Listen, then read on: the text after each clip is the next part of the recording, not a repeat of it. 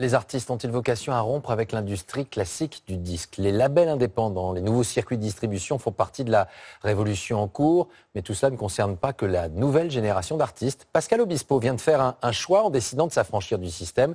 Décryptage et rencontre avec Eric Cornet et Fabienne Blévy. Allez, je vous amène dans le studio. Pascal Obispo est un artiste heureux. C'est bon ou pas?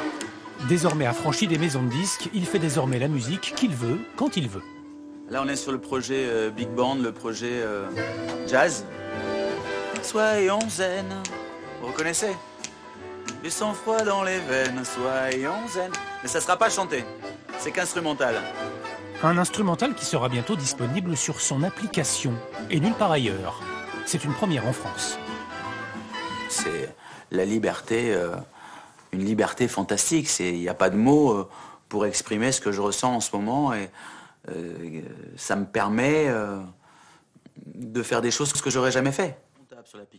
Sur cette application, l'ensemble de sa production. Nous avons tous les derniers albums qui sont pour l'instant gratuits. Mhm. Ça changera un petit peu plus tard. Et là, vous avez les nouveaux que j'appelle studio. Il y a aussi des clips, des karaokés, des lives. Le tout accessible contre un abonnement à 5,99€ par mois, un projet osé, financé par les recettes de sa dernière tournée. Je suis mon propre mécène. Voilà. Ce n'est pas de publicité, peut-être qu'un jour j'en aurai, c'est euh, à mes risques et périls.